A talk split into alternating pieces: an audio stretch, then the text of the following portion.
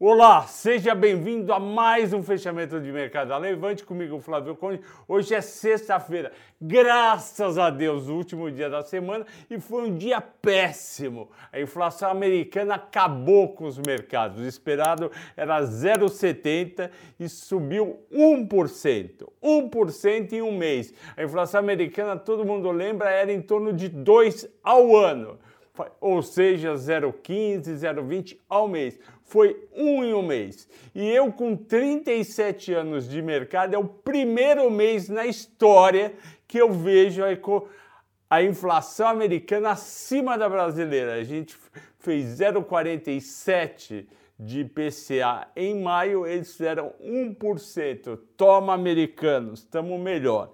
E com isso, a Bolsa Brasileira caiu, caiu cerca de 1,30, o Nasdaq 3,5, Dow Jones 2,7 e foi um sinal preocupante. Por quê? Porque o Fed tem o mandato de levar a inflação para baixo, na direção dos 2%.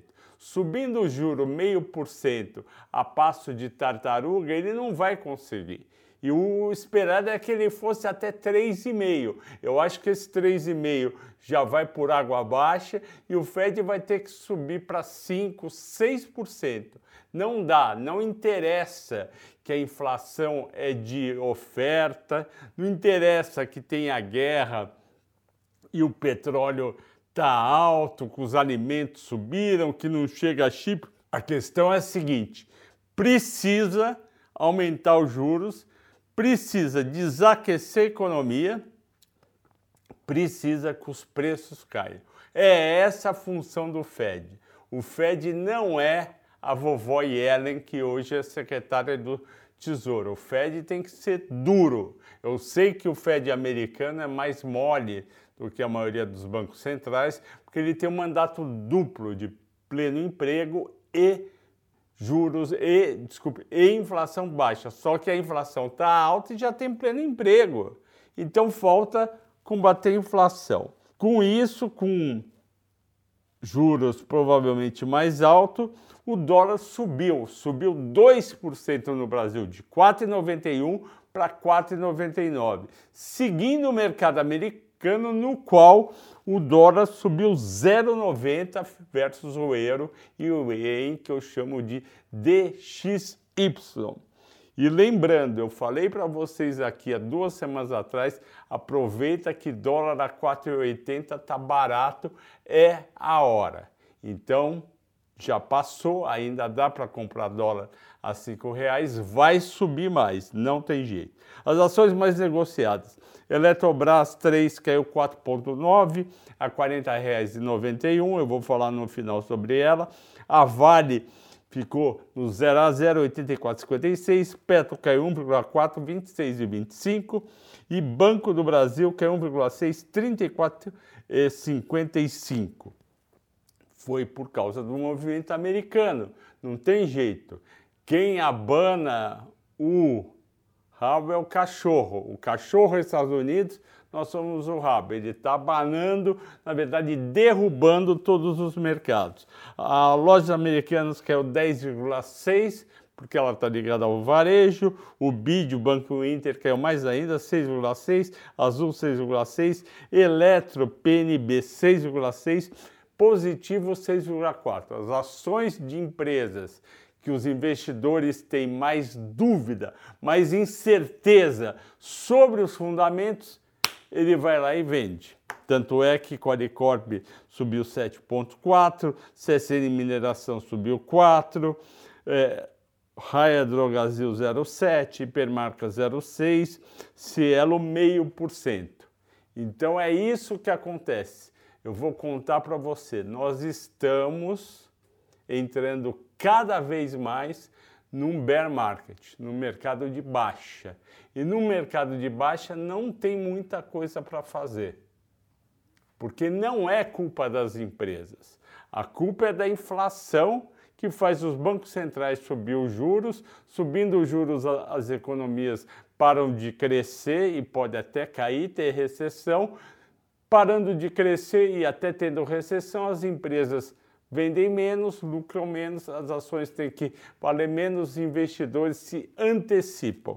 Então é esse o motivo, infelizmente, a gente está vivendo esse mercado e tudo isso, ou seja, Estados Unidos, inflação e juros, Europa, inflação e juros, guerra, tudo isso a gente vai ganhar dois fatores negativos juntos com o Brasil. A campanha eleitoral vai começar a fazer mais preço e vai começar a fazer mais preço negativamente. O líder das pesquisas, o Lula, que tem grande chance de ganhar essas eleições se você agora, ele divulgou no começo da semana o plano de governo dele, ele vai acabar com o teto de gastos. Se acaba com o teto de gastos, você gasta mais, ajuda mais gente, só que o déficit fiscal aumenta, a dívida aumenta, a confiança do investidor no Brasil e na dívida brasileira diminui, o dólar aumenta, sai dinheiro e esse é um ciclo vicioso. Da mesma forma, o governo atual, que também pode ganhar as eleições porque é só em outubro, o governo atual corretamente quer reduzir os impostos para a gasolina e o diesel ficarem muito baratos, eles já estão muito altos, e também quer reduzir a energia elétrica e telecom. Eu sempre achei um absurdo quanto se cobra de ICMS na gasolina, na energia elétrica e na telecom. Só que isso daí gera um déficit fiscal, porque você tira receita. E pela lei de responsabilidade fiscal, a lei tem uma cláusula que é, que, é, que é uma cláusula que eles chamam que é a lei de ouro. Quando você abdica de uma receita, você tem que cortar um custo, uma despesa. Só que eles vão abdicar de receita sem cortar despesa. Então é essa sinuca de bico, tudo isso leva para uma situação mais tensa com juros altos, dólar alto. E por fim, eu vou falar de Eletrobras. A Eletrobras caiu por uma combinação de fatores. E eu já vim avisando isso no primeiro vídeo e amanhã, sábado, às 14 horas, vai entrar a seg segunda parte do vídeo de Eletrobras. E a segunda parte foi sugerida por três, três assinantes, por três pessoas que assistiram o vídeo, e eu vou calcular quanto que a Eletrobras pode valer uma vez privatizada, projetando o resultado dos próximos cinco anos, 2022 2026, desde a receita até o fluxo de caixa da firma.